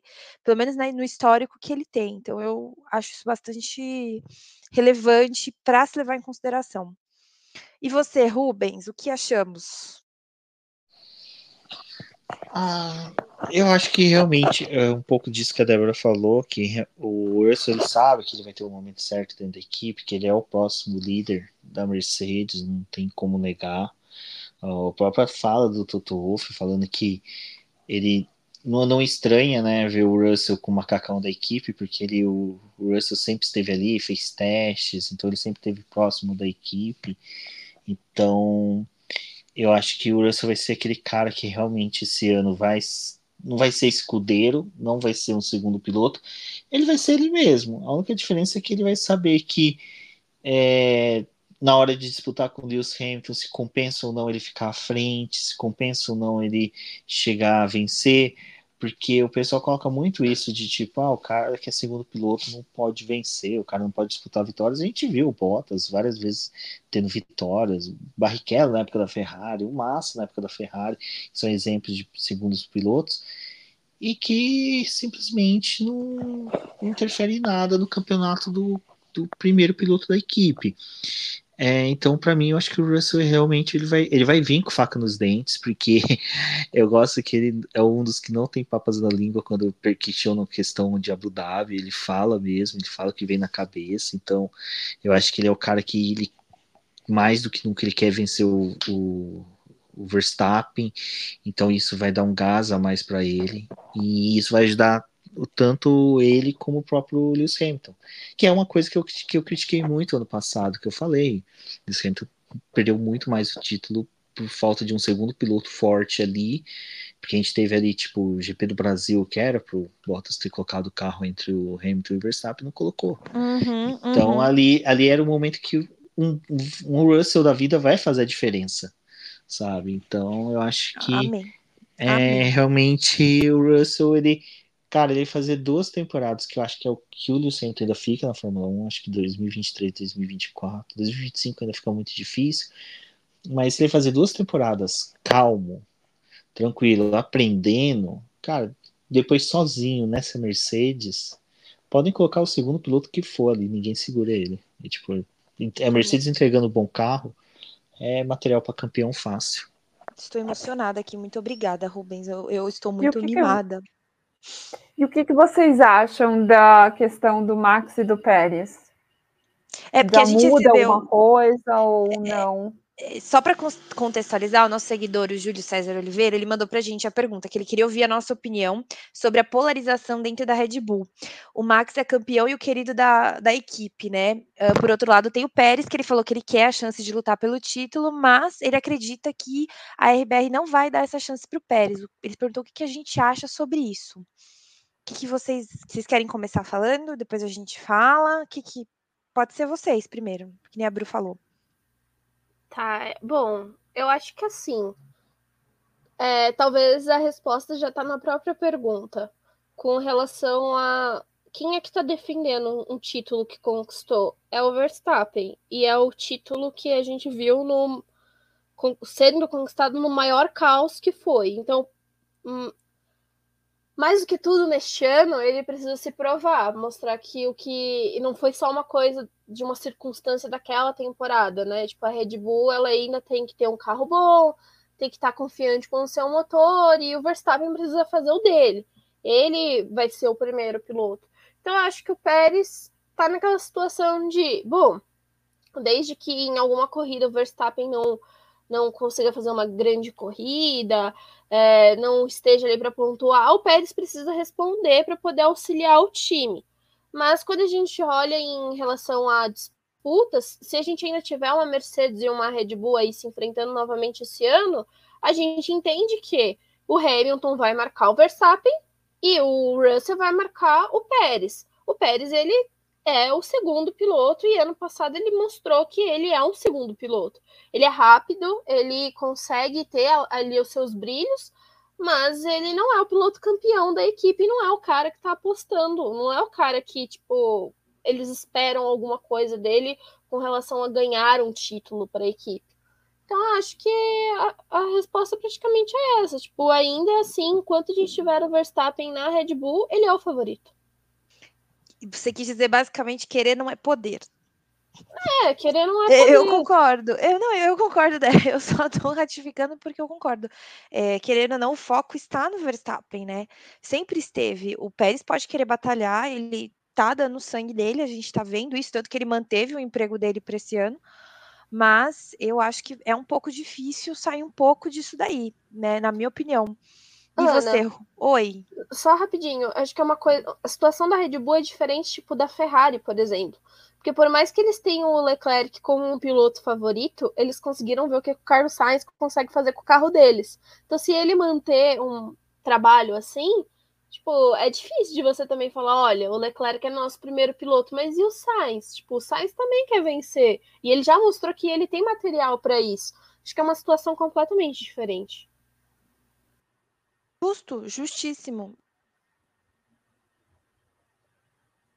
Você, Rubens. Ai, desculpa, gente, eu Ah, cliquei não, errado. relaxa, relaxa. Eu me senti o Pérez dando opinião para a Red Bull, esquecido, porque o Pérez, quando ele vai dar opinião por fazer esse carro, o pessoal tem que pensar o seguinte: tava lá na reunião, tá? Adriano perguntando para os pilotos: o que, que vocês querem no carro? O Pérez ficava tipo a Hermione Granger, levantando a mão desesperada e só ouvindo o que o Verstappen queria. Então esse carro já nasceu para o Verstappen. Imagina que é um carro de uma nova geração. Ninguém andou, ninguém sabe de nada dele. O Pérez vai ter que se adaptar a ele. O Verstappen não. Então já começa o Pérez perdendo de 2 a 0. Porque por mais que o Pérez estivesse ali, nunca que o Adranil ia pegar, fazer um carro moldado para o segundo piloto. Então isso já define que o Pérez já está em escanteio o Pérez já deve vir mais adaptado à política da empresa, saber o que, que a empresa quer, tudo. Essa fala dele de querer ser campeão é muito mais protocolar, tipo assim, ah, tá, beleza, sabe? Tipo, até o jornalista deu um tapinha nas costas dele e falou, ah, tá bom, bacana, vai, pega ali uma, uma Pepsi pra mim, alguma coisa assim do tipo. Então eu acho que é uma pena, porque eu acho que o Pérez, ele, alguma vez na vida, ele merecia ter a chance de disputar o título, sabe? Eu acho que ele merecia muito. É, é, o cara que talvez se o Vettel não tivesse ido para o Aston Martin, talvez poderia ser o piloto a tentar um título pela equipe, mas não, não vai ser assim. Então, na Red Bull, eu acho que ele não tem chance alguma, sabe? A equipe vai querer defender o título do Verstappen, ainda mais que começa o ano ainda já com toda essa polêmica de que, olha, a FIA realmente demitiu o cara, o cara ajudou vocês a ganhar o título, então eles querem fazer o Verstappen ser bicampeão ou pelo menos chegar na última corrida disputando o título com Lewis Hamilton para poder mostrar, olha, vocês viram, a gente não foi campeão porque o Mas ajudou, foi porque o Verstappen é o cara. Então, eu acho que realmente o Pérez está numa situação assim difícil para disputar o título, mas é o melhor momento da carreira dele. Ele vai ter um dos melhores carros do grid, vai ter chance de vitória, vai ter chance de pole, pódios com certeza a gente vai ter dele, mas é aquela coisa, né? Ele já tá entrando sendo o quarto piloto do campeonato. Ele... Pelo menos, né? Dependendo é... de como for a situação. Concordo. E, e, e, eu, até, e até esses dias eu tava fazendo mais ou menos essas projeções malucas, né? De futurologias que a gente gosta de automobilismo. Desculpa dos cachorros. Não, fica tranquilo. Home que, que eu falei assim, eu falei, cara, se vacilar, se a Red Bull nascer um carro não tão bom quanto veio nos últimos anos, às vezes a gente pode ter ali Verstappen e ele disputando quarto, quinto lugar, tipo, e uma Ferrari ali em terceiro. Então, cara, não, eu acho que a Red Bull não vai querer brincar com fogo, sabe? Tentar, uhum. ah, vamos ajudar o Pérez porque ele é bacana. Não. É, Verstappen o tempo todo e esquece o, o que sobrar das migalhas fica pro Pérez. Até porque se eles veem alguém da categoria melhor, eles vão promover. O Marco não é uma pessoa que tem muita piedade dos outros, não, aparentemente. Enfim. Bruna, alguma consideração sobre essa pergunta, além do que já falamos? Não, eu também acho é, a mesma coisa. Eu acho que não há espaço na RBR enquanto tiver um Max, ou então, pelo menos, quando tiver essa estrutura lá dentro, de que um, um outro piloto consiga ter é, reais chances de lutar pelo campeonato. Só se acontecer uma coisa milagrosa ali, de repente o Pérez começar a ganhar tudo e o Max não, aí eu acho que eles podem pensar, não, vamos investir aqui no Pérez, mas eu acho que não vai acontecer, né? Então, acho que não há esse espaço, tanto pelas coisas que já foram faladas pelo Marco na grande imprensa, como os posicionamentos é, falas do Max também e da forma como o Daniel saiu e porque o Daniel saiu de lá. Exato, exato. Excelente, concordo totalmente. Alguém tem mais alguma consideração a fazer sobre os temas? Não? Não, de boinha. Todos felizes e sorridentes. Então, agradecemos aos nossos convidados maravilhosos por essa noite incrível que tivemos, da forma que tivemos e o que comentamos. Esperamos ver vocês aqui de novo em breve e com frequência, porque amamos vocês, amamos a opinião de vocês. E muito obrigada, Bruna. Imagina, eu também gostaria de agradecer aos nossos convidados maravilhosos, que a gente ama tê-los aqui. Eu super me informo através de vocês, vocês sabem disso. Vivo falando coisas aqui que eu li lá no Boletim do Paddock. Inclusive, se vocês não conhecem, vocês que estão nos ouvindo, vale a pena vocês passarem lá. Eu quero que vocês deixem os arrobas, aonde que a gente encontra vocês. Bom, meninas, primeiro eu queria agradecer o convite, eu fiquei muito feliz de participar mais uma vez aqui do Área de Escape, conversar com vocês, dar nossa opinião. E para os ouvintes, é, no Twitter a gente é o arroba diz no boletim que, mas nas outras redes sociais a gente está com o boletim do Paddock. E eu sou a Débora Almeida, no Twitter como The Flowers, a prima da Bruna. Amo! Amei! Rubens, e você, onde te achamos? Maravilhoso. Vocês podem me achar no SPC, no Serasa e também no Twitter, nas redes sociais, como Rubens GP Neto, Neto com dois T's. E lá no Boletim do Paddock, normalmente nos podcasts, nas lives, que agora essa semana vamos voltar, porque eu tava falando pra Débora, eu não quero fazer live analisando foto, não quero fazer live. E por sorte, agora a gente vai poder fazer lives falando de pinturinhas bonitinhas, de carrinhos na pista, essas coisas que a gente ama de montão. E meninas, agradecer mais uma vez, muito obrigado pelo convite, agradeço de coração, amo o podcast de vocês, amo vocês duas. E pode chamar assim, toda vez que vocês quiserem, estamos à total disposição de vocês. Ai, obrigada, gente. Muito obrigada mesmo. Obrigada a você que ouviu até agora também. Espero que vocês tenham se divertido tanto quanto a gente, porque é sempre um prazer conversar com eles. Não vejo a hora de fazer isso ao vivo. Obrigada. Uhum. É, é isso. Um beijo e tchau, tchau. Um beijo e até o próximo episódio. Tchau. Tchau.